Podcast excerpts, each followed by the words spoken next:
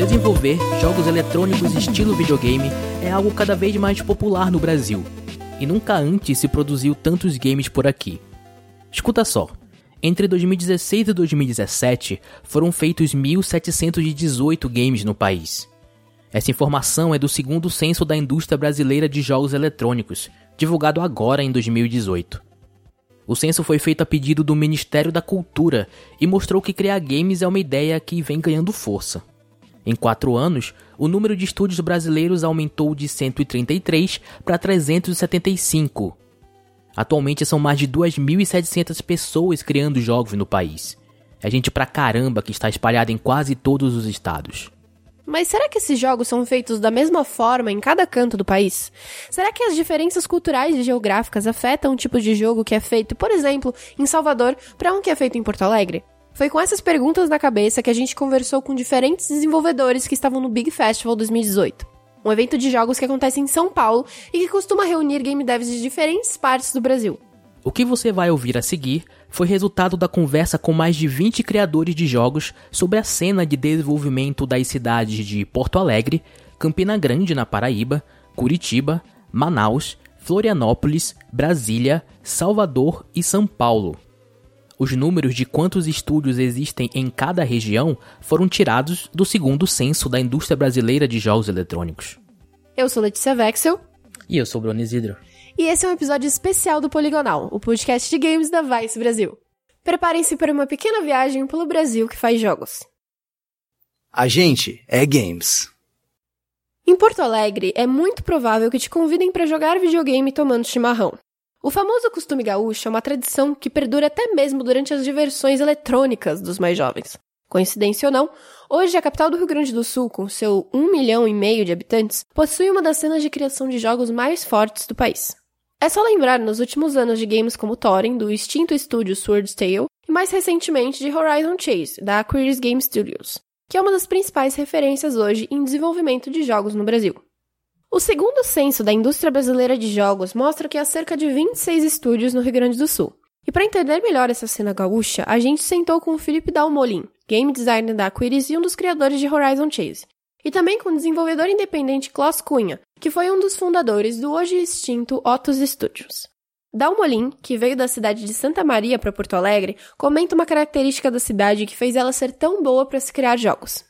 Vindo de fora para Porto Alegre, a impressão que eu tive é, é que ela tem uma coisa rolando sobre, sobre as artes, sobre desenvolvimento, assim, de, é, de cultura e tal. Uh, acho que talvez desse para dizer assim que acho que por causa dessa coisa da, da, colonização alemã, italiana, do trabalho e tal, vejo que o pessoal tem um foco assim no negócio, tipo, jogo como é, como um mercado, como um negócio. Acho que a associação principalmente tem um esse olhar assim. O que Dalmolin comentou talvez explique o surgimento lá nos anos 90 da Salt Logic, um dos primeiros estúdios brasileiros a ganharem notoriedade internacional. Já nos anos 2000, eles desenvolveram alguns jogos da série de simulação de caça Deer Hunter, que foram publicados pela Atari. Já em 2009, a Salt Logic foi comprada pela Ubisoft, se tornando um estúdio oficial da empresa de Assassin's Creed. Tudo bem que o estúdio foi fechado pouco tempo depois, mas ela deixou consequências enormes para a cena de lá, como explica Kloss. É, sobre a parte da, da Ubisoft, teve um momento que ela fechou, ela decidiu fechar as portas no, no estúdio de Porto Alegre, isso deixou várias pessoas com. Ela formou muitas pessoas boas. E essas pessoas, elas ficaram soltas. E uma coisa que aconteceu, e eu acho que até foi o movimento, pelo menos isso eu sei da Fevale, não sei em relação às outras universidades, muitos viraram professores. Eles trouxeram os aprendizados da Ubisoft, consequentemente da, da Softlogic, e aplicaram na Fevale e formaram um curso de jogos lá na Fevale com esses professores, que eram ex-profissionais da área. Isso para mim é uma grande diferença. Eu acho que, eu acho que, assim, olhando até outros estados, é que muitos professores lá da Unifevale e, consequentemente, da Unicinos, da Uniriter, eram profissionais da área. Não, não todos de jogos, mas pelo menos eles tinham algum contato com jogos. Então isso acabou formando pessoas já com alguma visão mais focada na, na cena mesmo de jogos. Depois da Salt Logic veio o pessoal da Sword Tales e seu sonho indie na forma do Game Thorin. O jogo era ambicioso e teve muitos problemas no desenvolvimento, até que finalmente foi lançado para PC e PlayStation 4 em 2015, chamando a atenção de muita gente. Atualmente, é a vez da Aquiris ser uma referência para muitos que produzem jogos em Porto Alegre, principalmente depois do sucesso de Horizon Chase, um jogo de corrida com forte influência do clássico Top Gear. Ter um estúdio de games como referência parece ser o que mais caracteriza a cena de criação de jogos na capital gaúcha. Para o Kloss, esse aspecto acaba refletindo de forma positiva para todo mundo. Uh, ter esses estúdios referências uh, faz, e é importante o estúdio também comunicar, dizer assim, a gente sempre fazia questão de dizer, ó, nós já fomos estudantes, vocês podem chegar aqui, só tem que batalhar, tem que, tem que correr atrás, assim. Então ter esse estúdio de referência tira aquele mito, né, da só, nossa, eu nunca vou conseguir trabalhar com jogos e é importante desconstruir esse mito, assim. Só que não é fácil, é, é, é, também é importante mostrar a realidade, tipo, se tu quer trabalhar com jogos, tu vai ter que batalhar, vai ter que, vai ter que uh, superar desafios, assim, às vezes desafios além da sua área, né? E a Kiris, para mim, ela tem um, tem um papel diferencial. Ela, como eu trabalhava com publicidade, eu vi que, e design, eu vi que, ok, dá para trabalhar com jogos. Isso faz uma grande diferença, porque até hoje, assim, muitas pessoas chegam na gente, elas trabalham em outras áreas e elas perguntam, mas dá para trabalhar com jogos? Dá. E é legal ter estúdio de referência, é importante ter estúdio para apresentar, assim. Não é só por isso que a cena de jogos em Porto Alegre é tão forte e produtiva. Há outros aspectos que contribuem para isso. Dalmolin e Kloss falam de quatro pilares que sustentam esse ecossistema de criação. Além de ter um estúdio como referência, há também os cursos acadêmicos. A Associação de Desenvolvedores de Jogos do Rio Grande do Sul, a AD Jogos, que tem bastante força e realiza várias ações para mostrar mais jogos do estado. E por fim, o Encontro de Desenvolvedores de Porto Alegre, o PEN. Não, não é o vilão do Naruto, muito menos a organização de esportes, e sim a Porto Alegre Indie Games. O Dalmolin explica melhor como cada uma delas influencia para formar essa cena porto-alegrense. A faculdade ela tem esse papel de forma e, e, e põe na rua gente capacitada para trabalhar com alguma área do desenvolvimento, seja programação, seja arte, uh, seja game design. E, ao mesmo tempo que são, são pessoas que já saem com uma visão geral de como é que, como é que como é que é feita a linguiça, assim. Não, não é uma pessoa que vai ser só especialista em arte, vai, vai ser uma pessoa que entende como funciona o desenvolvimento de jogos. Acho que a associação e a, e a, e o PEN, ou os eventos, assim, assim como as Game Jams, servem para é, para juntar, juntar essa galera que tá, são indivíduos com, com, com formação, assim. E acho que a associação e os, os eventos fazem a ponte, assim, de como é que como que o indivíduo com, com formação naquilo lá consegue ir para mercado, por exemplo, consegue desenvolver um produto, lançar. Acho que existe um suporte aí desses, desses grupos, sabe? E aí eu acho que eu, a, a Aquiles e, e as, as empresas, a própria Otus, as empresas que, que se, se um, Epopeia também, é. elas acabam servindo como referencial, assim, de... É, a gente tem Imagination também em Santa Maria. Isso, isso, isso. De, ó, tem gente fazendo fazendo jogos no Rio Grande do Sul, vivendo disso, a gente consegue fazer isso também, sabe? Então acho que existe um, um caminho aí que sai da faculdade ou até não nem não necessariamente a pessoa passou pela faculdade para fazer esse caminho, mas tipo existe uma, uma estrutura que, que dá a entender que pô dá para dá para fazer isso, sabe? Assim, não deve demorar muito para a criação de games virar também uma tradição gaúcha, assim como tomar chimarrão, falar bar e celebrar a Revolução Farroupilha em setembro. Afinal, o que combina mais com joguinhos do que bebidas para espantar o frio e uma luta armada para separar o estado do resto do país? Não sei. A gente é games. A capital da Paraíba pode até ser João Pessoa, mas é a cerca de 130 quilômetros de lá, na cidade de Campina Grande, que a gente tem que ir para poder falar sobre games na região. Com pouco mais de 400 mil habitantes, Campina Grande é um dos principais centros tecnológicos do Nordeste muito por causa da cidade ter um número enorme de universidades, o que faz ela ser também um lugar de formação de profissionais em tecnologia. Por isso, desenvolver software por lá não é nenhuma novidade, e lógico, games também. Nos últimos anos, se aparecia um jogo paraibano que se destacava, ele estava sendo feito em Campina Grande. Foi assim com Fumera Wars e o game do Lampião Verde. Mais recentemente foi a vez do jogo Massive Madness, do estúdio Ninja Garage, ganhar atenção. E foi com os criadores do Massive Madness que a gente sentou para bater um papo. O casal de Nar Filho e Rafaela Rion. Eles contam que em Campina Grande as pessoas manjam tanto de tecnologia que elas acabam não querendo saber tanto assim desse negócio de criar joguinhos. existe um problema de superqualificação lá, né? O pessoal é muito ligado na coisa da tecnologia mesmo, né? É mais fácil eles fazerem um engine do que fazer um jogo. E aí, assim, eu pulei de, de projeto em projeto, sempre chamando gente de, de, de computação para fazer a programação do jogo. Naquela época era mais difícil, o conceito de engine, o engine era sempre um troço mais para programador mesmo. E aí entrava um cara, começava o projeto comigo, sei o quê, e daqui a pouco o Google chama para trabalhar. Aí eu não vou dizer o cara, eu vou ficar com ódio de você se você for. Não. Eu versus Google. É, quem eu ganha? versus Google, é quem ganha, né?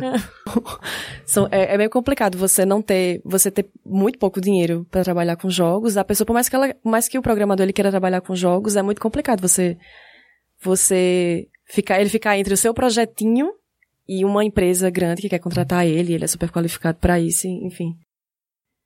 Em contraste a esse ambiente de tecnologia que eles falaram, é importante perceber na conversa com os dois que tem também um aspecto de tradição cultural em Campina Grande, como a literatura de cordel. E é esse jeito lúdico de expressão paraibana que é traduzido para os jogos de lá e se torna a principal característica deles. O Diná e a Rafaela vão explicar isso aí melhor. É, depois de, de, de viajar mais para o Brasil, eu percebi que não só a Paraíba, mas é, os interiores, a gente vê uma iconografia maior, a gente está mais acostumado com o imaginário. Né? Por exemplo, lá na Paraíba a gente tem é, cordel vendendo ainda em banca de Ah, revista. tem, sim, a gente encontra. A gente encontra cordel vendendo em banca de revista. E engraçado é que, assim, a gente cresceu vendo cordel e antes você encontrava mais uma, um- uma mitologia dentro do cordel que era bem mais baseada nos, nos mitos que já, já, já existiam desde os nossos avós e tal. Mas engraçado, como o cordel, ele começou a crescer junto com o que a gente vive hoje. Tipo, antigamente você encontrava mais umas coisas bem absurdas. Assim, cordel é muito em cima do absurdo. A gente encontrava mais umas coisas tipo, é, sei lá, o jumento que virou gente. Ou é, o diabo que, sei lá, fez alguma coisa bem bizarra. Aí, eram umas coisas bizarras desse tipo. E hoje em dia, você chega na banca, tá lá o cordel, e tá lá alguma coisa, sei lá, com tema de Facebook, Twitter, ou, ou- é, sci-fi, ou, sei lá, arquivo X, assim, você encontra umas coisas atuais. Tipo Orkut, eu lembro de uma que era, sei lá, era, era, era um cordel fazendo piada sobre é, grupos de Orkut. Aí por aí vai, assim, tipo, eu acho que artisticamente, não, eu acho que existe muito desse do, do lúdico, assim, do jeito que o paraibano se expressa também. Né, eu acho que, que existe muito disso, assim, tipo, isso do cordel, vai, continua que você tá falando. É, é, essa coisa do absurdo que ela fala, que é a base do, do jogo que a gente tá fazendo, é o absurdo, é o não verbal, é muita coisa da gente lá. E aí a gente se comunica muito com, com imagens, né? É assim, é, é, imagens misturando com imagens, signos misturados com signos. Essa característica paraibana pode ser vista também no jogo do Lampião Verde, que possui todo o universo do fantástico e do absurdo que usa figuras populares da região como personagens. Além do próprio Lampião, tem também o cangaceiro Volta Seca, a mulher rendeira, a cobra jararaca e, e por aí vai. Os jogos que a gente vê lá tem muito dessa coisa assim de iconografia própria. Sim. né, de, de, de coisa grava- grafada em pedra, coisa Sim. grafada em couro, né, é, é, usar o, o- os arquétipos locais, né, os estereótipos locais de cangaceiro, como é, é quimerismos também, que é uma coisa bem, bem presente na cultura da gente, sabe? verdade. tipo, tipo lobisomem, mas a gente tem é, o homem que virou jumento, É, não, e sei lá, aqueles bichos, né? Tipo, cabeça de cavalo, corpo de homem. Né? Essas, essas coisas assim. Já a cena de desenvolvimento de Campina Grande e da Paraíba como um todo ainda é bem pequena. São cerca de 11 estúdios de games em todo o estado, e não existe nenhuma grande empresa de referência para os desenvolvedores de lá. Foi só agora, em 2018, que foi criada uma associação de desenvolvedores da Paraíba, com alguns estúdios de Campina Grande e de João Pessoa, que pretendem se reunir e fortalecer a cena. Mesmo assim, a Paraíba é um dos estados com maior movimentação em criação de games no Nordeste, junto com Ceará, Bahia e Pernambuco. Por falar em Pernambuco, o estado vizinho tem grande influência em Campina Grande. Recife fica a menos de 200 quilômetros de Campina Grande e é na capital de Pernambuco que fica o Porto Digital. um parque tecnológico bem relevante. Em Recife também fica o estúdio da Cocu, que ajudou no desenvolvimento de Horizon Zero Dawn, um dos grandes jogos do PlayStation 4. Por causa disso tudo, a cena de Recife acaba refletindo também nas regiões próximas, como a Rafaela conta. É, eu lembro que a primeira vez que eu tinha ouvido falar de. Assim, quando, quando eu ouvi falar a primeira vez que haviam é, estúdios fazendo jogos em Recife, isso era em 2000 e pouquinho, 2000, sei lá, 2, 2003 por aí. Aí eu tinha ouvido falar do Porto Digital e da produção de jogos. E por mais que eu não tivesse visto os jogos, não tivesse nenhum detalhe, só o fato de saber que em Recife, aqui perto, tem um estúdio fazendo jogo. Eu ficava, caralho, isso, isso, isso é massa, eu quero fazer isso também. Assim, tipo, você vê uma possibilidade na sua frente que talvez você não tivesse visto antes. Só o fato de você saber que tem um grupo meio perto de você fazendo aquilo. Aí eu imagino quanta gente já não foi é, influenciada por isso, só pelo fato de você saber que ali tá sendo feito um jogo. Por enquanto, a gente vai ter que esperar um pouquinho mais para poder saber o que a Paraíba pode oferecer em relação a games. Isso porque os jogos com maior destaque que estão sendo feitos em Campina Grande só devem ser lançados em 2019. Um deles é o jogo do Lampião Verde, que mudou de nome e agora se chama Sertão Profundo. O nome mudou, mas o jogo continua sendo de ação e aventura e ainda tem um lampião como protagonista. O Massive Madness do Deny da Rafaela também chega no ano que vem. E só o que a gente sabe é que esses jogos vão ter muitos elementos fantásticos e aquele toque paraibano do absurdo. A gente é games. Curitiba é conhecida por seu transporte público eficiente e por ser onde a sua encomenda fica retida nos correios. Uma vez registraram uma temperatura de menos 5 graus na cidade, e desde então Curitiba se tornou o lugar mais frio do mundo, aparentemente. Brincadeiras à parte, a capital do Paraná, com seus quase 2 milhões de habitantes, também possui uma cena de criação de games interessante, e que se caracteriza por dois aspectos que se relacionam. Uma é a força dos cursos e faculdades de jogos, e outra é uma cultura bem forte na realização de game jams, aquelas maratonas que as pessoas criam jogos em dois, três dias. O desenvolvedor Anderson Vermonde, que também é professor no curso de Jogos Digitais da PUC do Paraná, explica que em Curitiba aprender a fazer jogos não é limitado à graduação nas faculdades. Há também opções de cursos técnicos no ensino médio e até cursos para crianças. Uma coisa legal sobre os cursos de Curitiba, dá pra dar um panorama legal, que é o seguinte. É, as, as, faculdades de graduação que tem são duas em Curitiba.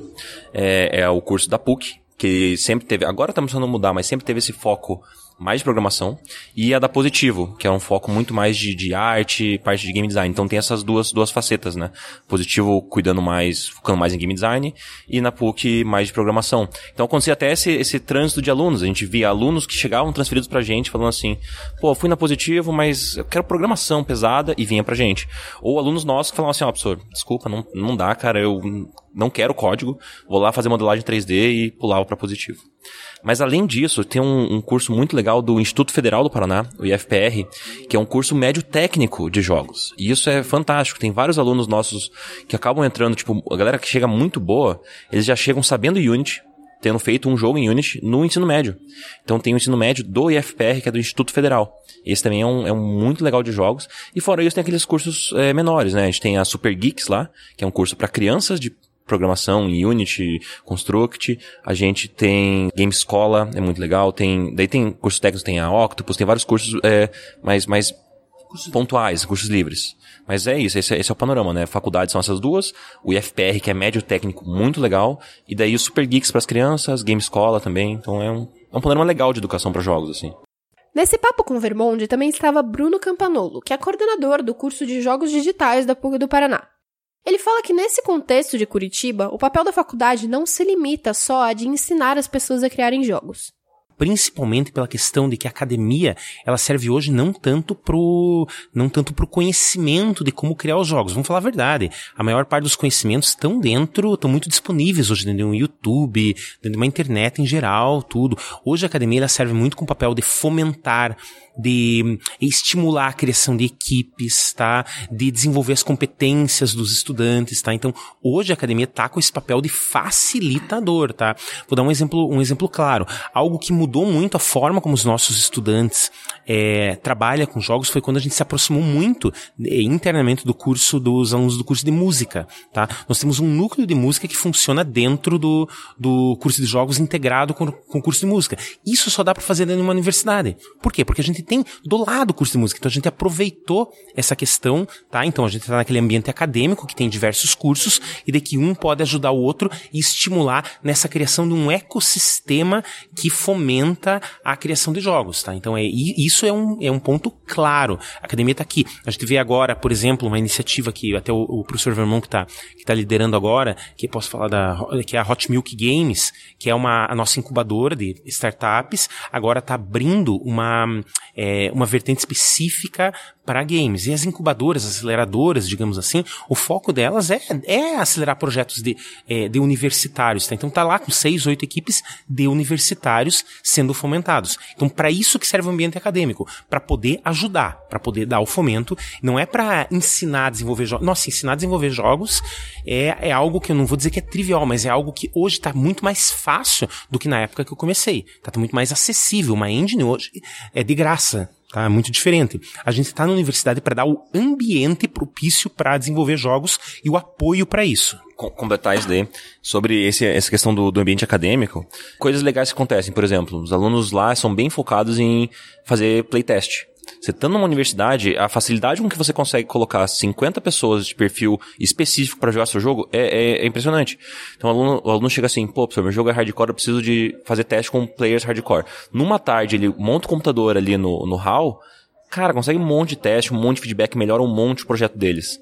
Ah, o fato da Gen ajuda eles a agilizarem isso, porque um problema que tinha uns anos atrás era a galera não terminava os jogos. Eu sempre me assusto quando eu vejo uma galera assim, porra, tá quatro anos fazendo o jogo, cara, é muito tempo. E os alunos, a gente sempre insiste ali, cara, ó, é, fez a Gen, terminou o jogo, tirou o peso, tem um jogo feito. Um joguinho de Gen, tá feito. Consegue focar de uma maneira melhor, assim. Então, cara, o ambiente faz toda a diferença. Conectar pessoas. Como Vermont comentou ali no final, há também a questão das Game Jams. E como o ambiente acadêmico afeta de forma tão direta a cena de criação de jogos, não é surpresa que a Global Game Jam em Curitiba seja realizada dentro da PUC do Paraná. A Global Game Jam é uma das maratonas de desenvolvimento de jogos mais importantes e acontece ao mesmo tempo em várias sedes ao redor do mundo, sempre no começo do ano. Aqui no Brasil, algumas cidades realizam também a maratona, mas a de Curitiba é, de longe, a maior. Em 2018, por exemplo, participaram 560 pessoas, e não só estudantes, como também desenvolvedores experientes. Eles criaram mais de 100 jogos em 48 horas. O Bruno Campanolo, que além de coordenador do curso na PUC também organiza a Global Game Jam em Curitiba, fala como ter essa cultura de Game Jams afeta o ecossistema de produção de jogos por lá. A principal influência que a cultura de game jams da cidade é, tem em relação ao desenvolvimento de jogos é na formação dos grupos. É, a cultura de game jams faz com que os grupos sejam formados de uma maneira muito mais orgânica, de uma maneira muito mais é simples e tem muita integração entre os estudantes, as pessoas que estão começando na área e as pessoas que já têm muita experiência. Isso é algo que a gente percebe claramente durante as game jams. Nossas game jams não são para um público homogêneo. Ah, não, é só estudante de computação. Não, é um público bastante heterogêneo com bastante diversidade de experiências. Então a cultura de game jams faz com que essa galera se converse. O momento da conversa da galera e da interação da galera é durante as game jams. Acho que isso claramente. Um reflexo interessante dos desenvolvedores de Curitiba estarem tão acostumados a fazerem game jams está no certo polimento que muitos jogos de lá acabam apresentando. O jogo Wild Glory é um exemplo disso. Ele é um jogo de arena multiplayer para até quatro jogadores e estava exposto durante o Big Festival de 2018, mas você não falaria que ele foi feito só para estudantes. Trocando uma ideia com eles, a gente descobriu que Wild Glory pode até ser o primeiro jogo mais comercial deles, mas não é o primeiro, nem o segundo ou o terceiro game que eles fizeram. Programador do Wild Glory, Lucas Demo tem apenas 19 anos, mas cria jogos desde os 12. Muitos desses jogos em Game Jams. Na real, ele cresceu fazendo essas maratonas. Minha primeira Game Jam, na realidade, foi no Ludum Dare.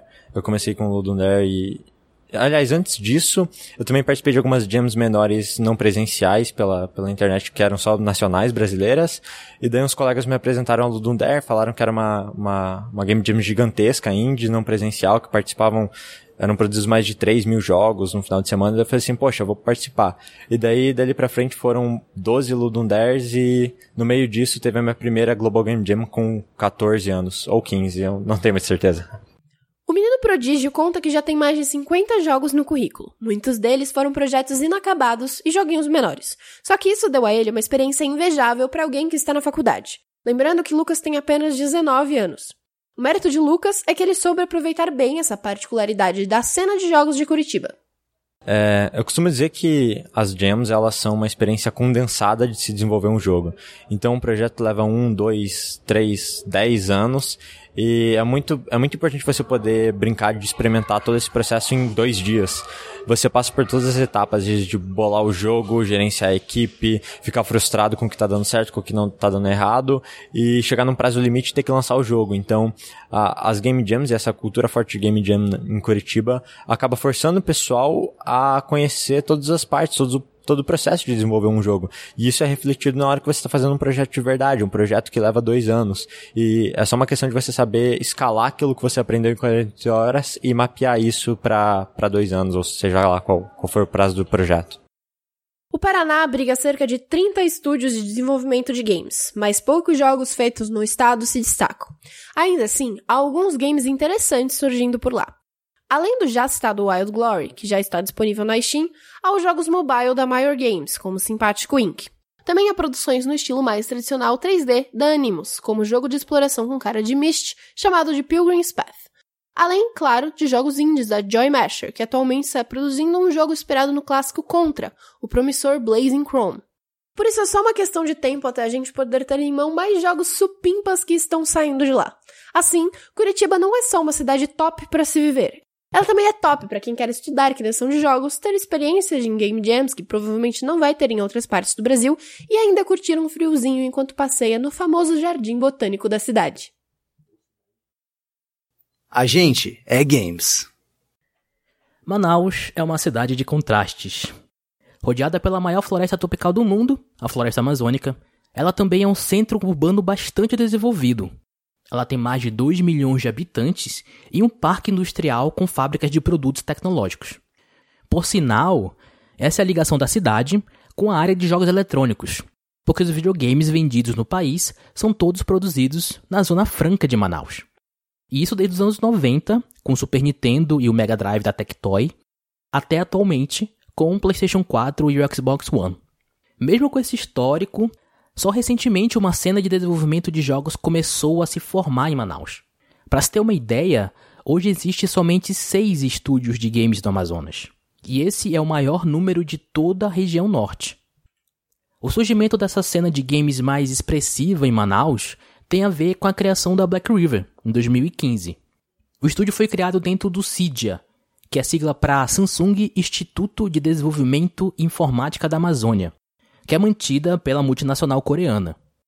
A Black River desenvolve jogos mobile com bastante foco em realidade virtual, principalmente para o guia VR da própria Samsung. O estúdio é uma referência e local de sonhos para muitos que estão tentando entrar nessa área por lá. Só que uma característica da empresa é ter a maioria dos seus game designers, artistas e programadores vindos de outras partes do Brasil. Uma dessas pessoas foi a paulista Eliana Dib, a Eli, que ficou um ano e meio na Black River. Em seu tempo morando em Manaus, ela sentiu o contraste cultural e climático da cidade assim, de cara. Ela também se tocou que a cena de criação de jogos ainda dava seus primeiros passos. É, o que, que eu senti e o que eu vi, assim, da cena de lá é o começo do começo, assim. Eles estão realmente naquele momento de eles não, não conseguem se conversar muito bem. E o direcionamento dos jogos. Eles são um pouco. É, é, é, que a vivência de São Paulo, a gente consegue ver como as pessoas têm muito acesso a estudos, muito acesso às pessoas, muito acesso a, a talks, enfim. Então você consegue ver que as pessoas que estão fazendo os jogos lá é um ou outro que se destaca bem, assim. Então são jogos bem mais iniciantes, de quem tá começando, pensando em fazer alguma coisa, mas não sabe é, muito bem para onde ir. Porém, o que mais chamou a atenção da Eli e o que talvez seja a característica local que mais afete a cena de desenvolvimento de jogos, é o isolamento geográfico de Manaus. Aí ele explica melhor. A minha vivência lá, quando eu mudei para Manaus, é, você praticamente se isola de toda a parte de desenvolvimento, de contato com desenvolvedores, porque Manaus é longe, é no meio da floresta de verdade. Até falo que é o país Manaus, porque tudo acontece, é muito específico de Manaus as coisas, né? E eu acho que tem essa dificuldade, assim. Tá certo que a gente consegue conversar hoje em dia, graças a ter internet, etc e tal. Mas eu acho que falta esse, essa iniciativa, esse contato que a gente, essa facilidade que a gente tem, estando aqui no, no, Sudeste, de, ah, a gente pega um ônibus e vai para Curitiba, a gente pega um ônibus e vai para Porto Alegre. A gente pega, sei lá, um avião, uma hora, sei lá, uma hora, uma hora e meia, você tá em Brasília, talvez. Não sei, mais ou menos. Lá não, é quatro horas de avião, sabe? E por isso que é difícil levar pessoas, desenvolvedores para lá para dar talks, ajudar a cena a crescer, as pessoas saírem de lá, irem fazer, irem em eventos também, você trazer coisas novas. Então é difícil esse contato. Eu senti isso porque eu acabei me isolando, tanto que eu sumi, a gente acaba sumindo quando você tá na Black River, né? Você tá, você tá em Manaus, assim, nesse ponto, né? Você foca muito no que você está fazendo lá, enfim. Então, eu senti essa dificuldade. Não, é, eu não sei direito se as pessoas que moram lá e querem fazer jogos têm tanta essa dificuldade, mas pelo que eu vi de desenvolvimento, eu acredito que sim. Então, é complicado, é complicado nesse ponto. Então, por isso que eu achei, eu, quando eu olhei assim, eu achei que era o início de quem tá começando ao início de uma cena de jogos crua mesmo. A resposta para a dúvida da Eli é sim. Os desenvolvedores de Manauaras também têm a mesma percepção. A gente conversou com o pessoal da Ludic, um estúdio de Manaus que tem se destacado com uma pegada mais indie e jogos bem interessantes, como o frenético Akane.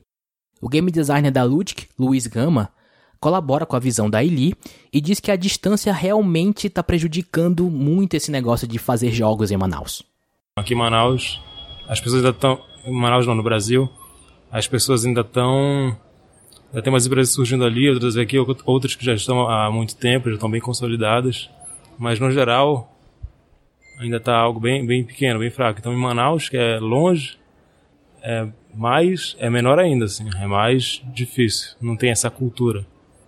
Tanto que eu vim para cá pro para São Paulo conhecer o pessoal tem a cultura um pouco maior disso, é sempre bom. Aí lá em Manaus a, a dificuldade então é essa, você não tem... Agora está surgindo alguns cursos, mas, mas ainda está bem pequeno, ainda está tá surgindo aos poucos, mas está surgindo. Então você não tem muitos estúdios, não tem muito pessoal para trocar ideias, esse tipo de coisa.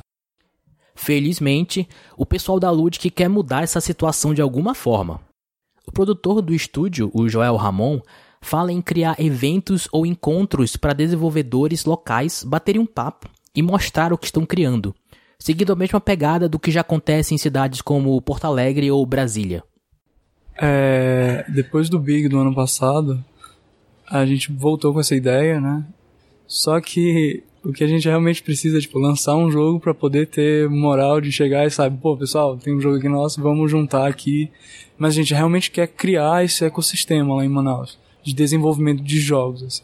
Tem muitas pessoas boas de todas as áreas, artistas, músicos, programadores, só que eles não se conhecem. Eles não têm um local assim para chegar e conhecer outra pessoa e se juntar depois e de repente criar um estúdio.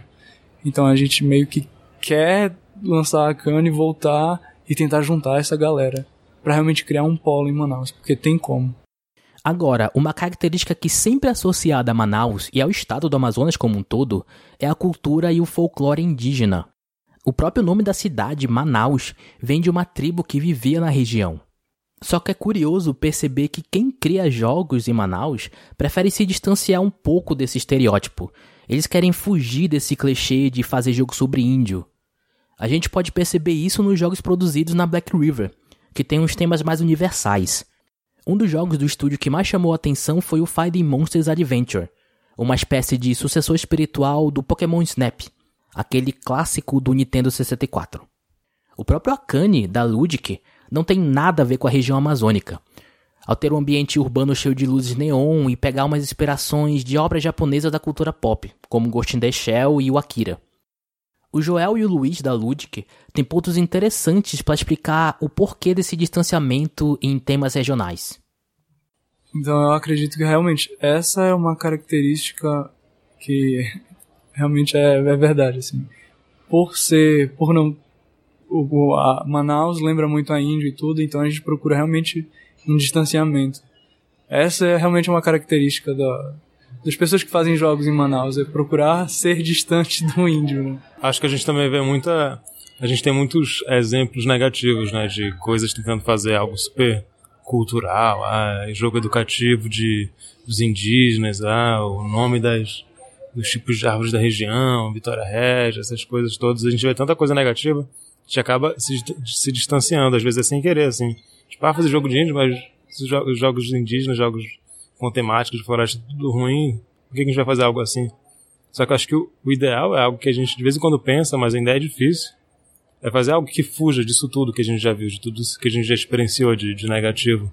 É fazer algo assim que seja o Dandara, por exemplo, ele é, ele tem um, um, umas coisas ali dentro que você vê que é regional. Mas não tá ali, ah, a gente é um jogo regional. Não, você vê umas plaquinhas, umas coisas que meio que só a gente percebe.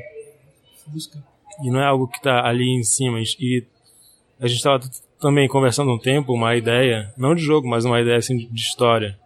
E a gente pensa sempre, ah, indígena, ah, história do Brasil, mas a gente pode muito bem extrapolar isso, por exemplo, fazer uma Amazônia pós-apocalíptica com raças que não necessariamente é, é, no mundo planeta Terra, entendeu? Mas uma outra realidade que tem inspiração nessas coisas. As lendas que tem lá são super bacanas. Tem várias lendas de, ah, o índio que fez algo proibido e virou um macaco e, e ele tentou puxar o sol e as mãos do... Por isso que mão, as mãos do macaco, por exemplo, são, são douradas, do, do macaco saguim. São coisas que realmente eu acho que seria maneiro explorar. Ainda mais a gente que está ali mais presente, tem mais, como tu falou, né? A gente está mais próximo dali, a gente pode muito chegar, bem chegar lá e, e conversar com o pessoal que entende realmente disso, que está localizado lá. Mas é realmente, acho que essa parte do de ter exemplos negativos acaba que a gente se acata, mas acho que a gente deveria a gente meio que se afasta, mas a gente deveria, acho que, é, tentar mais explorar isso de formas que não foram exploradas ainda. Acho que isso seria o ideal. Só que é difícil. A cidade que por tantos anos só sabia fabricar videogame, agora está aprendendo a desenvolver jogos para rodar neles, mesmo que apanhando por ser tão isolada. Se somente agora a gente pode começar a ficar empolgado com os jogos que estão sendo feitos por lá, o caminho que estúdios como a Ludic estão traçando parece promissor para dar um gás em outros criadores de games manauaras. A gente é games. A principal característica de Florianópolis, aquela que aprendemos na escola, é que ela é uma ilha. Na real, uma parte da cidade também fica no continente, mas representa menos de 10% do território de Floripa. Com cerca de 500 mil habitantes, a capital de Santa Catarina é um dos lugares com melhor qualidade de vida do Brasil. Educação, saúde e segurança lá são top, segundo as Nações Unidas. Só que a característica que mais interessa pra gente aqui é que a cidade também é um polo de inovação tecnológica bem da hora. Isso proporcionou o surgimento de uma desenvolvedora de jogos que, querendo ou não, marcou a indústria de videogames no país a Hoplon. Fundada nos anos 2000, a Hoplon ficou conhecida nacionalmente pelo MMO Taekwondo, um projeto tão ambicioso que tinha tudo para dar errado, e deu mesmo. Depois de muitas tentativas, Taekwondo morreu de vez em 2015. Apesar disso, a Hoplon foi fundamental para que hoje exista um cenário de criação de games em Florianópolis. A partir da empresa surgiram vários estúdios de games, muitos deles formados por ex-funcionários da Hoplon, e que, hoje, chamam a atenção com jogos independentes. Um desses estúdios é a Cat Nigiri, dos jogos Necrosphere e King. Metade dos devs do estúdio já trabalharam na Hoplon, e a gente foi trocar uma ideia com alguns deles para saber como é ter um estúdio grande como referência na região. O artista Felipe Gal, mais conhecido como Frango, começou a fazer jogos como estagiário na Hoplon em 2008 e ficou por lá até 2015. Ele presenciou de perto a influência do estúdio no cenário de Floripa. A existência da Hoplon influenciou é, a cena no sentido de que por muito tempo eu acho que ela foi talvez o primeiro estúdio de Santa Catarina ou de Florianópolis ou de Santa Catarina não sei mas ali no na região bem bem antiga relativamente, né? E muita gente, incluindo eu, meio que se formou lá, né? Como, como eu falei, eu entrei de estagiário, fiquei sete anos lá. Foi melhor, foi uma faculdade de jogos que eu fiz lá, praticamente, recebendo para aprender. E e por por estar tá lá atraiu muita gente para aquela área, muito investimento para aquela área. E eventualmente, quando as pessoas começaram a sair de lá, foram criando alternativas, né? Eu não sei se dá para dizer que não existiria nada se não fosse a Hoplon, mas a Hoplon certamente catalisou assim a cena, eu acho. Também é possível perceber uma influência da Hoplon, essa mais indireta, nos tipos de jogos que estão surgindo em Florianópolis.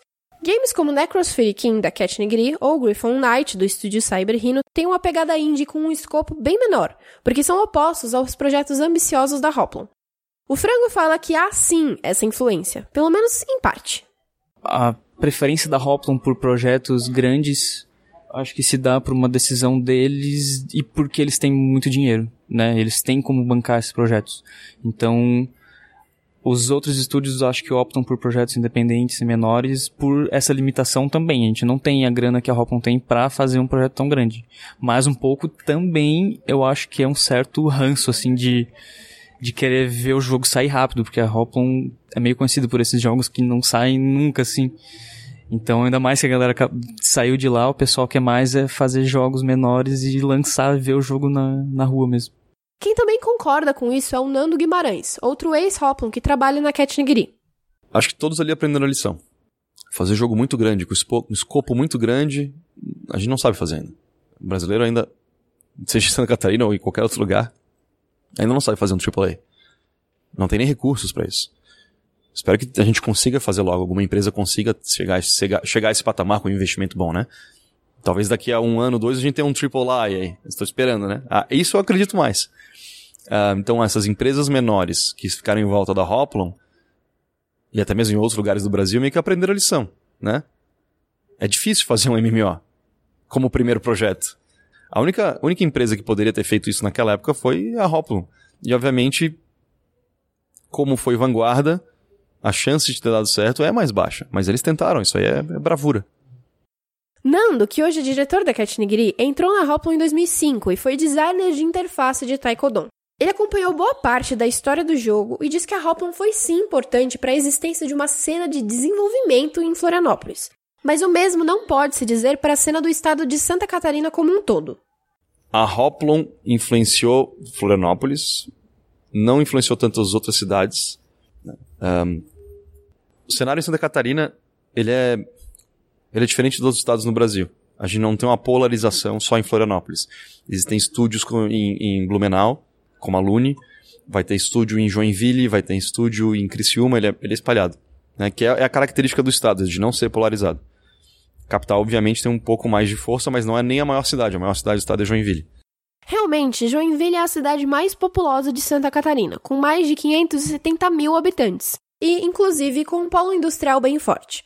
Essas características fazem com que existam praticamente duas cenas de desenvolvimento distintas, uma da capital e outra nessas cidades menores, como Nando comentou. Existe umas duas cenas, mas é mais no. Os estúdios das outras cidades, eles não têm tantos jogos independentes, eu acredito. Eles estão mais focados em service, né? De fazer servi vender jogos já preparados para uh, eh, Adver Games, Edu Games, etc. São poucas as que têm jogos autorais mesmo. É, espero que isso mude, né? Espero que isso mude com mais investimento, mais gente botando né, fé no nosso mercado, que isso mude, porque potencial tem, especialmente nessas outras cidades. Então tem bastante coisa lá em Blumenau, tem bastante coisa em Joinville também. Joinville, bom, é um polo tecnológico. É, Criciúma nem tanto. São mais desenvolvedores independentes. Mas ainda acho que a cena do estado precisa se unir mais, né? Que Florianópolis é bem já unida ali na parte de, né, da, da associação tecnológica que a gente tem, que é a CAT. E a CAT tem a vertical de jogos, então todo mundo se reúne ali. Mas no resto do, do, das outras cidades a gente precisa se conectar mais. Atualmente há cerca de 22 estúdios de games em toda Santa Catarina. Uma delas é a Hoplon, que não acabou depois do Taekwondo. Com cerca de 80 funcionários, o estúdio agora está desenvolvendo um MOBA chamado Heavy Metal Machines, atualmente em Early Access na Steam. O novo game está sendo bem recebido, segundo a empresa, e até já teve o campeonato oficial pela ESL, uma das principais organizadoras de esportes no mundo. Enquanto a Hoplon ainda continua uma grande referência para Floripa, outras desenvolvedoras começaram a se destacar e levar mais atenção para a cena local.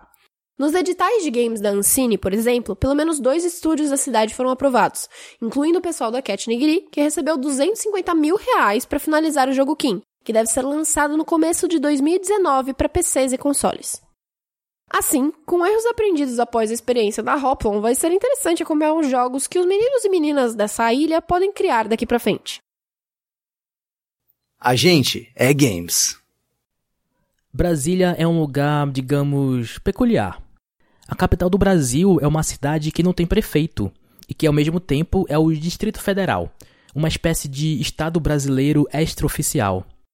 Brasília foi inaugurada em 1960, construída do zero no meio do nada, e hoje, 50 anos e 3 milhões de habitantes depois, se tornou um dos principais lugares para se criar games no Brasil. Atualmente há, no mínimo, 22 desenvolvedoras de jogos por lá, o maior número de toda a região centro-oeste. E a culpada por tudo isso é a Behold Studios. Até 2012, a Behold era como qualquer outra desenvolvedora, criando jogos menores para clientes, adver games e sofrendo todos os meses para ter as contas em dia. Mas foi em 2012 que eles lançaram o Knights of Pen and Paper, que foi um sucesso tão grande e inesperado que mudou tudo lá por Brasília. Quem conta melhor como foi isso é o próprio diretor da Behold, o Saulo Camarote. É, o que, que a gente percebeu né, na, em Brasília, assim, né? Tipo, é, quando a gente começou com jogos sob demanda, surgiram também outros estúdios em Brasília que faziam jogos assim. É, mas logo depois que a gente fez o Nights e deu certo, a gente sentiu como isso impactou a cena local basicamente, a partir de então, a gente foi ver 2013, 2014, o surgimento de um monte de estúdios autorais. Muita gente querendo fazer jogos é, autorais, e muitas vezes pequenos e tal, mas que tinham muito mais essa pegada do indie do que necessariamente o jogo sob demanda, o advergame, o jogo sério, né? E aí meio que, até acho que é, pelo fato de Brasília ter, oh, desculpa, da Behold, ter abandonado o jogo sob demanda, o jogo sério, e criando essa imagem que o jogo sério era meio ruim, né? Que foi ruim para Behold. Não quer dizer que seja ruim para os outros, mas foi ruim para Behold. Eu acho que Brasília ganhou esse estigma. As pessoas também entendiam que jogo sob demanda para elas ia ser ruim também. Então elas foram todas pro mercado autoral. Então, de repente, a gente tinha 30, 40 empresas, todas autorais. A Behold foi se tornando cada vez mais importante para a cena de Brasília. O lançamento do Chroma Squad e depois do sucessor espiritual do Knights, o Galaxy of Pen and Paper, só fez crescer a influência dela.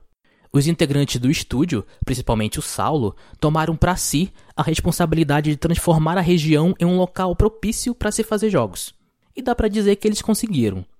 Junto com outros estúdios, eles organizaram game jams, mostra de jogos e encontros entre os desenvolvedores da região, como o Bring, sigla para Brasília Indie Games.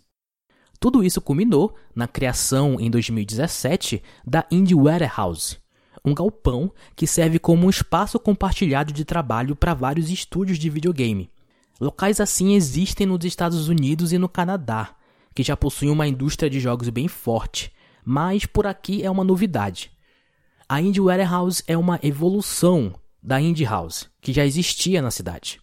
O Saulo da Behold foi um dos responsáveis pelo lugar e ele explica a ideia por trás desse novo espaço. Acho que uma das coisas que, que a Warehouse mudou foi o seguinte: é, a Indie House ele era uma casa de colegas, de amigos.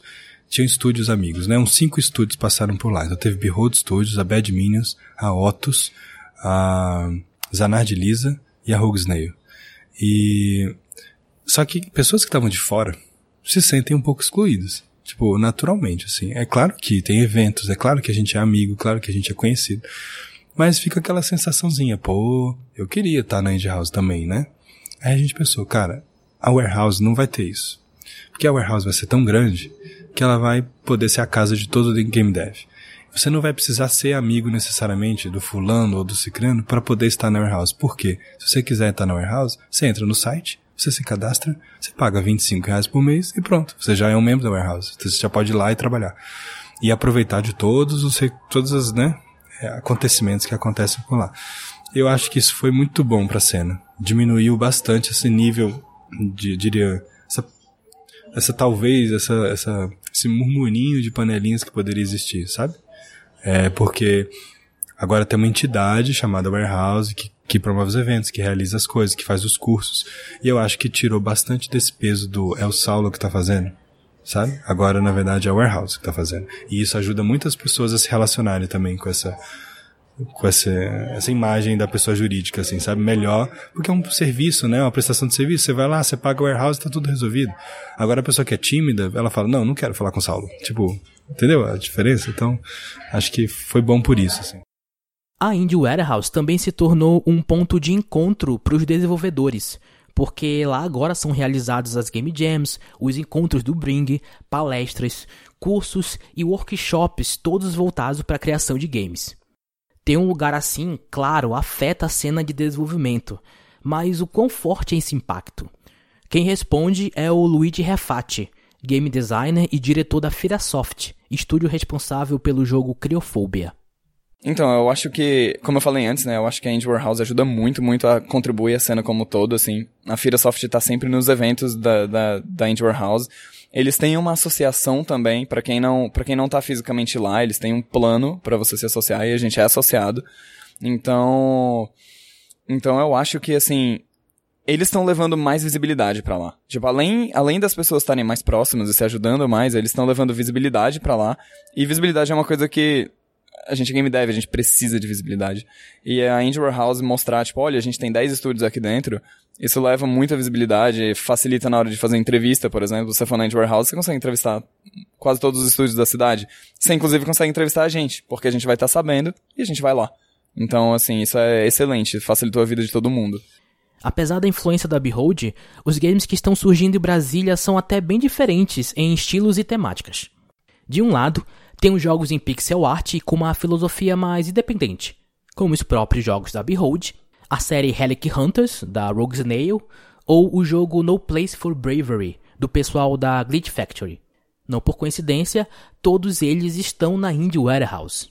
Já do outro lado, tem os games com gráficos 3D mais tradicionais, como o jogo de ação Alquimia, da Bad Minions, o survival horror Creophobia, da Firasoft, e o jogo de robôs gigantes Override, Max City Brown, da Palace Inc. Essa separação de estilos não significa que a cena seja dividida, muito pelo contrário. Os devs de Brasília se orgulham pra caramba da forma como todos lá se ajudam. Pro Luigi Refati, da Feira Soft, isso acaba influenciando também na qualidade dos jogos feitos na cidade. Apesar de ser uma comunidade pequena, a gente tende a, a ter uma qualidade, uma boa qualidade nos jogos, né? Isso se reflete na quantidade de prêmios e, tipo, inscrições em festivais e prêmios que a gente leva para Brasília.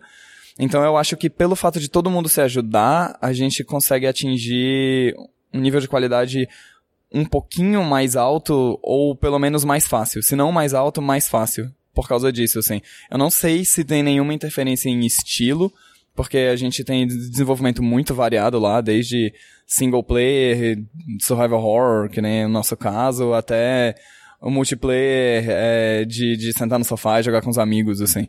Eu acho que a diferença é exatamente essa, a diferença é que a gente, como a gente se ajuda, a gente acaba conseguindo desenvolver um produto um pouquinho melhor, ou desenvolver melhor o nosso produto. A aprovação nos dois editais de jogos realizados pela Ancine em 2016 e 2017 é outra prova da qualidade dos jogos de Brasília. Na primeira, a Behold Studios foi a grande vencedora e recebeu um milhão de reais para o seu próximo projeto. Já no segundo edital, três jogos brasilienses foram aprovados, com destaque para No Place for Bravery, da Glitch Factory, que recebeu 500 mil reais, e o Criophobia, da Firasoft, com um milhão. Agora, uma característica cultural da cidade, que não se percebe logo de cara, afeta a forma como os jogos são feitos na região.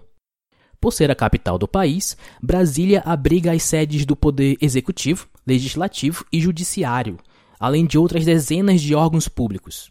Por isso, boa parte da população de Brasília segue carreira profissional como servidor público nesses lugares. Muita gente por lá estuda só para passar em concurso. Tá, ok, mas o que isso tem a ver com games? O Luigi Refate da Feira Soft explica pra gente. Então, eu diria que o primeiro, assim, o, o primeiro impacto de estar em Brasília por causa do governo é, são os pais dos desenvolvedores de jogos que dizem assim, Pelo amor de Deus, vai arrumar um trabalho de verdade, vai fazer concurso. Eu acho que esse é o nosso, sim, em termos de problema, é um dos nossos piores problemas, porque a gente perde muitos devs de qualidade, assim. Eu conheço um dos melhores game devs que eu já conheci, assim. Ele programador, ele foi trabalhar com num, num tribunal da vida. Então, assim, isso é um problema. As empresas que trabalham com outsourcing, assim, com desenvolvimento para cliente, tipo a gente, a própria Glitch tá, tá pegando cliente também em paralelo, né? Porque não dá para você trabalhando seu, só no seu jogo sempre. E, e o dinheiro da Ancine ainda não entrou, assim, então... É, é bom, porque o governo tem muita demanda de aplicativo, de jogo, advergame, de jogo de treinamento, então um pouco dessa demanda cai na, nas agências, um pouco cai pra gente, às vezes vem por agência pra gente, então tem uma influência no ecossistema por esse lado, assim, porque existe uma demanda de jogos de clientes que só tem em Brasília. Assim, que são os jogos de governo que só acontecem em Brasília.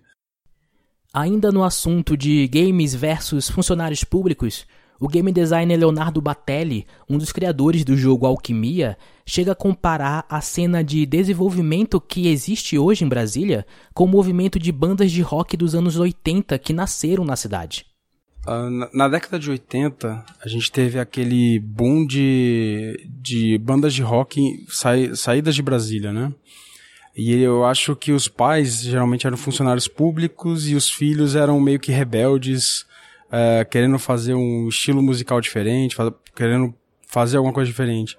Eu acho que o movimento de desenvolvimento de jogos passa muito por isso também. Eu acho que, como a gente tem essa cultura do concurso público, do. que, que é muito forte em Brasília, acho que às vezes os filhos querem fazer alguma coisa diferente dos pais. Assim, ó, pulou uma geração e agora voltou. Eles querem fazer as próprias empresas, eles querem fazer alguma coisa cultural. E agora não é mais a música, agora são os jogos, que é, eu acho que é a cultura do momento, né? É a mídia do momento, digamos assim. Então eu acho que acho que é, é uma forma de expressão dos mais jovens, uh, especialmente é como se fosse. Hoje você não faz uma banda de garagem, você faz um estúdio de garagem. Você começa a chamar um programador para te auxiliar a fazer o seu jogo, a, a forma que você vai se expressar com o mundo. A cena de criação de jogos em Brasília tem alguns paralelos interessantes com a história da própria cidade. Estúdios como o Behold e Feirasoft começaram a desbravar um território inexplorado lá atrás, quando tudo era mato. E agora, uma nova geração de desenvolvedores está ajudando a expandir e fortificar essa cena. O resultado são jogos com grande potencial e uma reputação que todos admiram no resto do país, quase como um selo made in Brasília de qualidade. A gente é games. Salvador é uma das cidades mais antigas do país, fundada quando o Brasil ainda era um nenê, em 1549. E por ter sido a capital do país por mais de 200 anos na época colonial, a cidade se tornou um centro cultural rico e principalmente diverso, com traços europeus misturados a costumes e tradições africanas, trazidas pelos escravos. Hoje a cultura e a história da Bahia são celebradas nas músicas da Tropicália, no axé, nas festas de carnaval, nas celebrações religiosas e também nos joguinhos. O segundo censo da indústria brasileira de jogos mostra que a Bahia é um dos estados com mais estúdios de games do Nordeste, 12 no total. Um game baiano que chamou a atenção recentemente foi Árida, do estúdio Aoka. Ele foi um dos aprovados no edital de games da Ancine e recebeu 250 mil reais.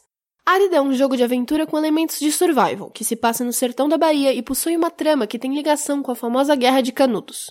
Outro game baiano com aspectos culturais bem fortes é o Guerreiros Folclóricos, do estúdio Unique.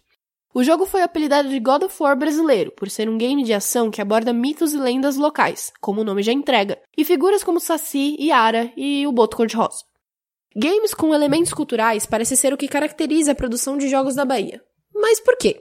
A gente conversou com o músico e game designer Tarciso Vaz, um dos criadores do áudio game Breu, e foi interessante saber que, enquanto só agora apareceram editais do governo para financiar jogos, como o da Ancine, na Bahia essa já é uma prática corriqueira, Lá no, lá no nosso caso, a gente tem uma, uma cultura muito forte voltada para a questão dos editais de cultura. Os principais que a gente tem lá são os editais de cultura da Secult, que é a Secretaria de Cultura do Estado da Bahia, que foi inclusive a, a, o órgão que financiou o, o Breu, o projeto que eu estou finalizando agora.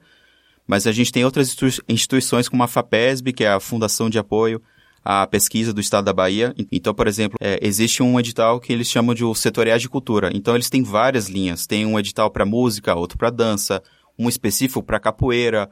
E dentro da perspectiva de jogos, eles não têm um, um edital específico para jogos, mas existe um edital que chama Culturas Digitais, que a ideia é abraçar todos os projetos que envolvam desde criação de aplicativos, coisas do gênero. Então, eu acho que o edital influencia um pouco na questão da, da temática das temáticas que são escolhidas dos jogos. Eu acho que as pessoas que, que, que desenvolvem editais para jogos acabam exercitando a questão de destacar elementos é, que são facilmente identificáveis da cultura baiana, especialmente, brasileira em alguns casos, que é o caso do Guerreiros Folclóricos, que eles fizeram um trabalho de mapear várias lendas de diferentes regiões do, do Brasil. Se, em parte, os editais aceitarem games criam hábitos nos desenvolvedores de colocarem elementos da cultura baiana em seus jogos, outra influência para essa característica vem na aproximação de desenvolvimento de jogos com ambientes das universidades, como fala Tarcísio. Um dos grupos de desenvolvimento de jogos mais antigos que a gente tem em Salvador é o Comunidades Virtuais, que ele tem mais de 10 anos. E foi um, um, um grupo que começou dentro do ambiente acadêmico, né? eles basicamente trabalham dentro da, da Universidade do Estado, e o, o game designer e outras pessoas do grupo é, têm como formação é, história. Então, assim, vejo de uma forma muito natural, eu acredito, essa, essa questão de atrelar vários jogos a eventos históricos específicos, porque era uma já era uma coisa da formação da própria equipe de fato. Eu acho que isso só fez meio que encaixar um pouco com a com a, com a expectativa que, enfim, do que, que os editais esperavam mas não foi necessariamente só a questão de é, adaptar a temática para a questão do edital em si. Eu acho que veio um pouco antes, enfim, essa questão do, do, do comunidades de já ter um interesse natural pela questão histórica, de fato. Quem estava junto nessa conversa era a Lígia Ogawa, consultora de comunicação que ajuda alguns estúdios indies de Salvador. Ela complementa a ideia de Tarcísio e explica quais aspectos, lendas e figuras históricas baianas acabam sendo usadas no meio desses games. A gente também fala de lendas, mas, por exemplo, ícones culturais e também ícones é, políticos, por exemplo, como Maria Quitéria, Irmã Dulce. Então, eles, elas, elas são muito presentes. Teve um jogo que foi feito para sobre Irmã Dulce, né, alguns anos atrás, que foi pelo Team Zero, se não me engano, né, que foi feito. Então, porque ela é uma figura icônica na Bahia, quando se fala de Irmã Dulce que foi uma, uma irmã muito famosa que montou um hospital e ela era conhecida por questões políticas.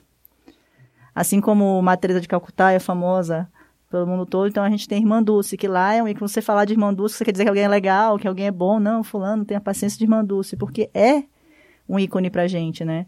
Então, é, foi feito até um filme alguns anos atrás. Dulce é, Dulce, que era justamente falando sobre a história dela, né? Que ela o não é jogo... é baiana, mas ela viveu muitos anos na Bahia. É, o jogo, inclusive, foi uma ação linkada ao lançamento ao, ao do lançamento filme. do filme. Então, está disponível essa, no Facebook. Esse uso de figuras históricas, tanto é, históricas em relação aos nossos livros de histórias, mas também históricas em relação aos conflitos políticos e culturais, é muito presente nos editais. E dá às pessoas de jogos margem para ser usado isso e para se fazer um bom jogo. Sobre a cena de desenvolvimento na Bahia em si, ela é mais expressiva em Salvador e um pouco também no chamado Recôncavo Baiano, região que fica às margens da Baía de Todos os Santos, uma costa litorânea onde fica a capital. A grande maioria dos estúdios de desenvolvimento de jogos fica concentrado por ali, mas não quer dizer que não há outras pessoas criando games em outras partes do estado. Exemplo disso é o desenvolvedor Hernani Rocha, que mora em Iracê, município que fica a mais de 400 quilômetros da capital. Ele está à frente do jogo de estratégia Fluffy Horde, que é um ponto fora da curva por não abordar esses temas culturais e por ter uma proposta mais global.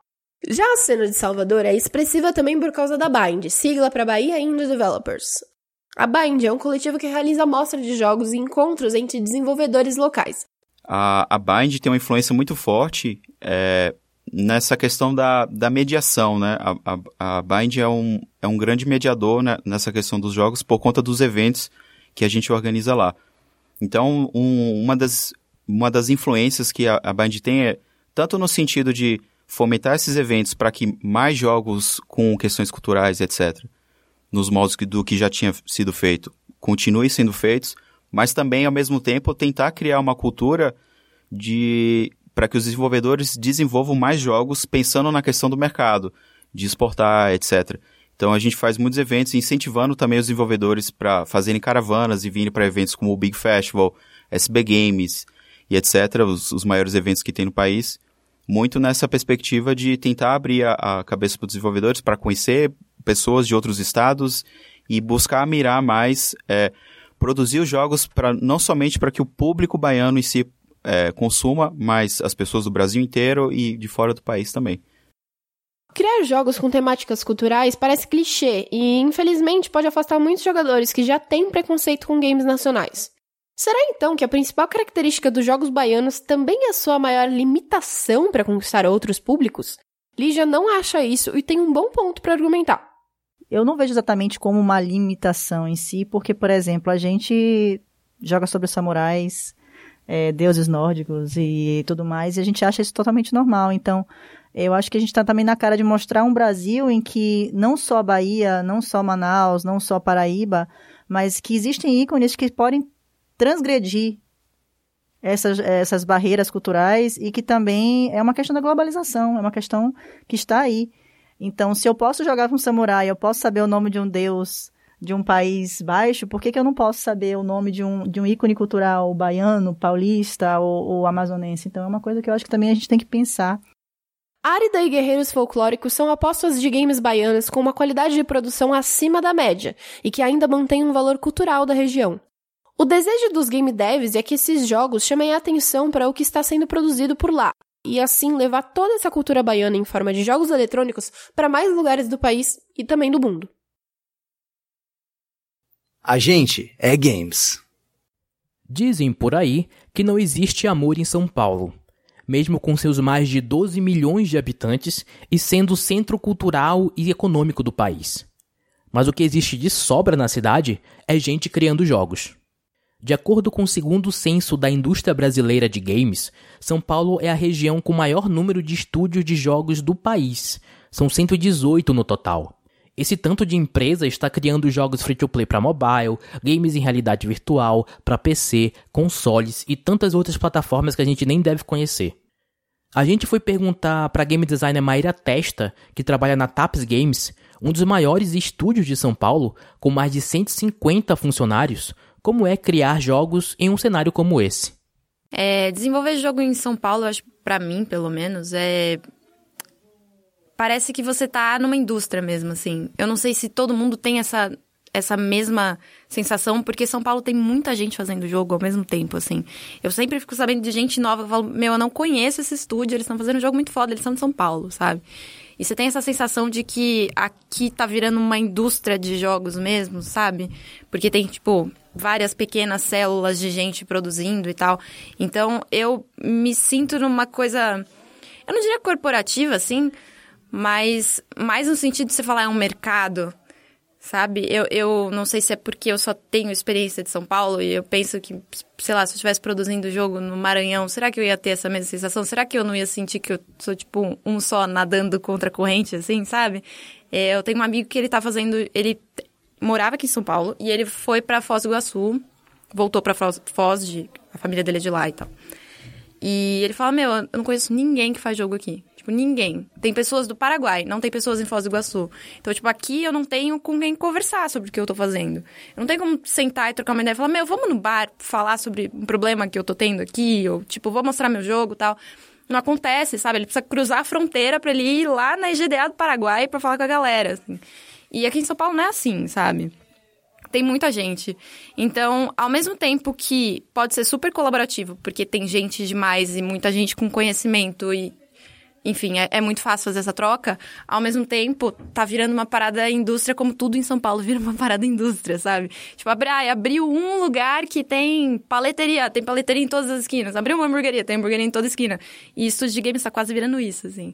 É a sensação que eu tenho, sabe? Eu, eu não sei explicar muito bem, mas parece que é uma coisa muito mais assim. Você não consegue fugir de tá levando a coisa a sério como business, assim, sabe? De pensar em dinheiro e de pensar em formar uma empresa mesmo.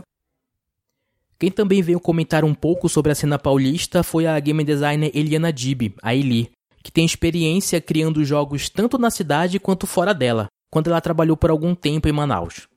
Aí ele fala como que viver em uma metrópole pode influenciar na criação dos jogos. Eu acho que São Paulo é um pouco fora da curva, porque a gente é muito grande.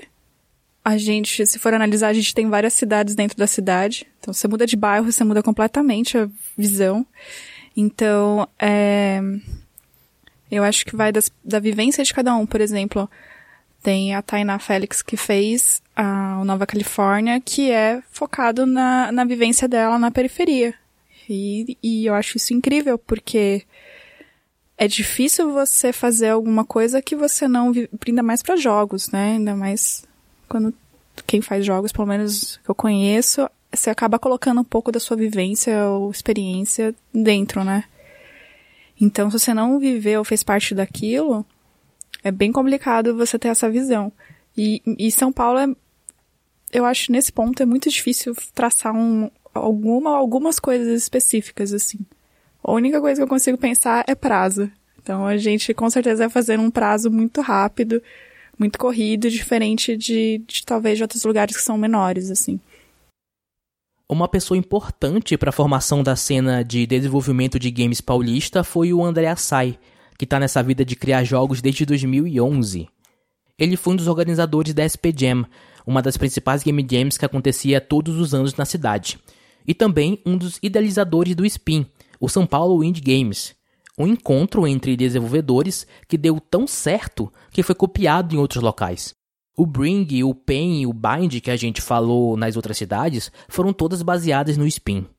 E o que o Asai tem para falar sobre a cena paulista é que ela é bem desunida na real, ainda mais se comparado com o pessoal de Brasília ou de Porto Alegre.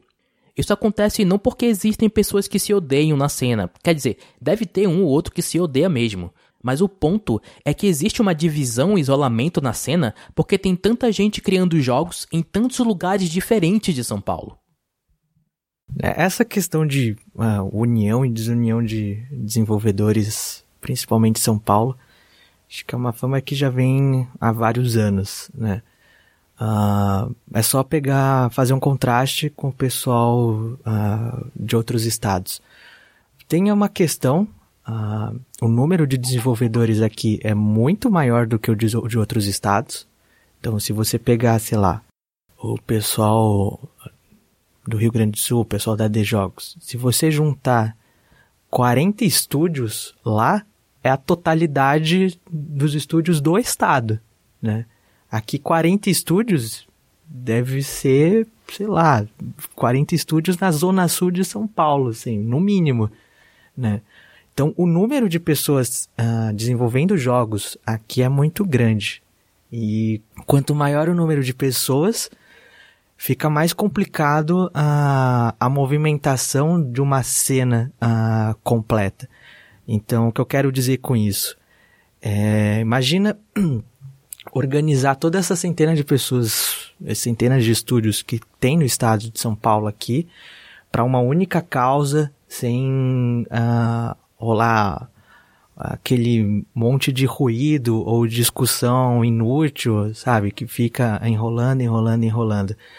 Então, é bastante complicado fazer uma movimentação é, por aqui. Então, é por isso que dá esse ar de desunião.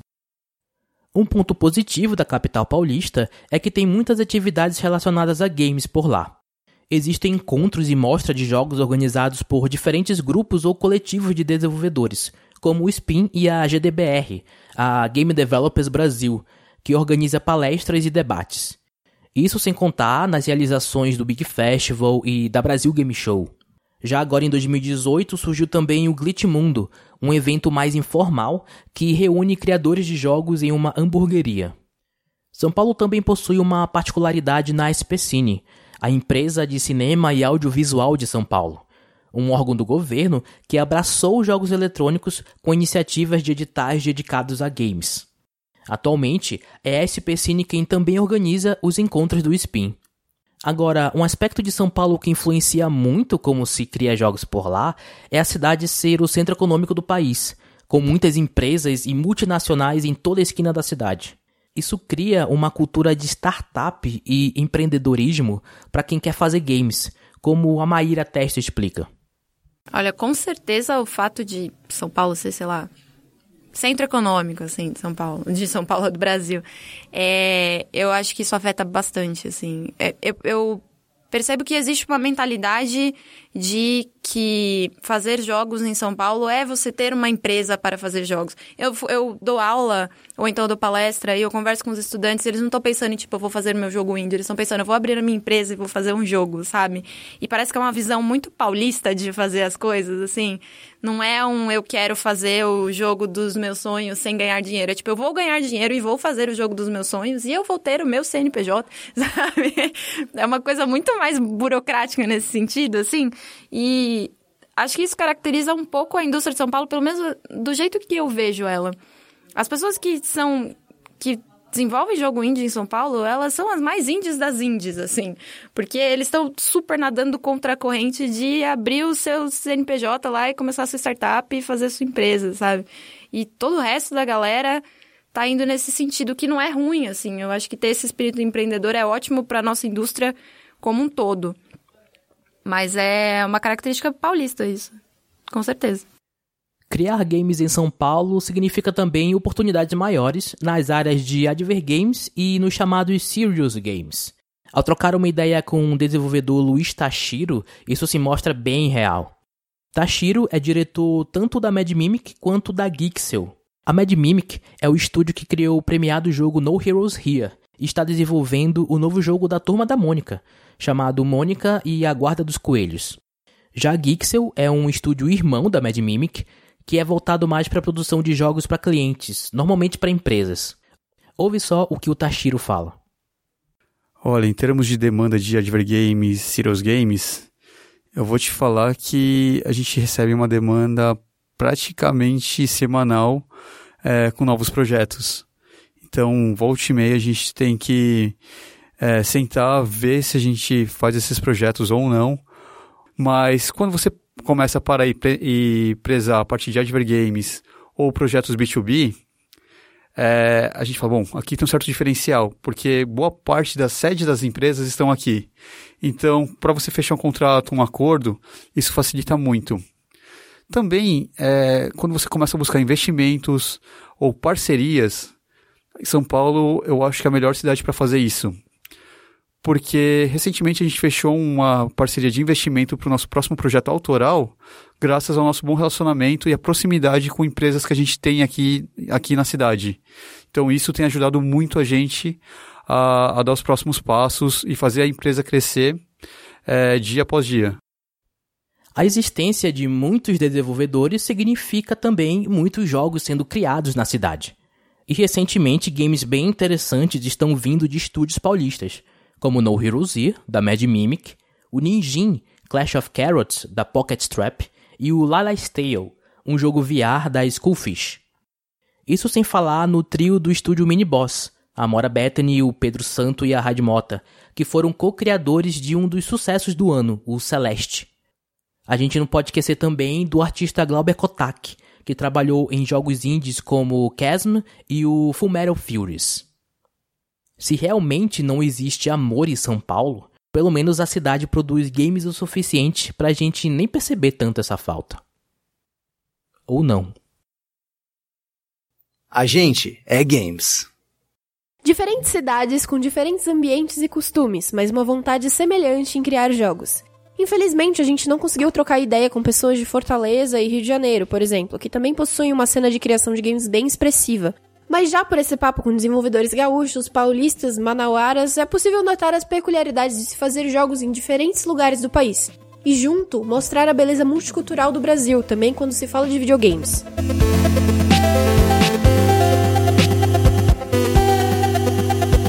Esse foi o episódio especial do Poligonal, podcast de games da Vice Brasil. As entrevistas, roteiro e edição foram feitas por mim, Bruno Isidro. A locução também foi feita por mim e por Letícia Vexel.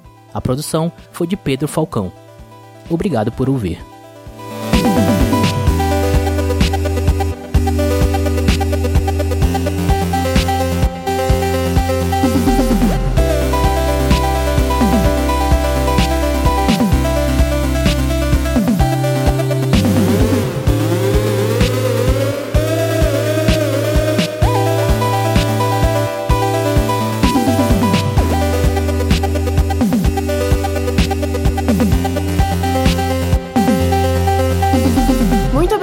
Você ouviu até aqui, esse vai ser o último Poligonal e a gente queria falar um pouquinho com vocês.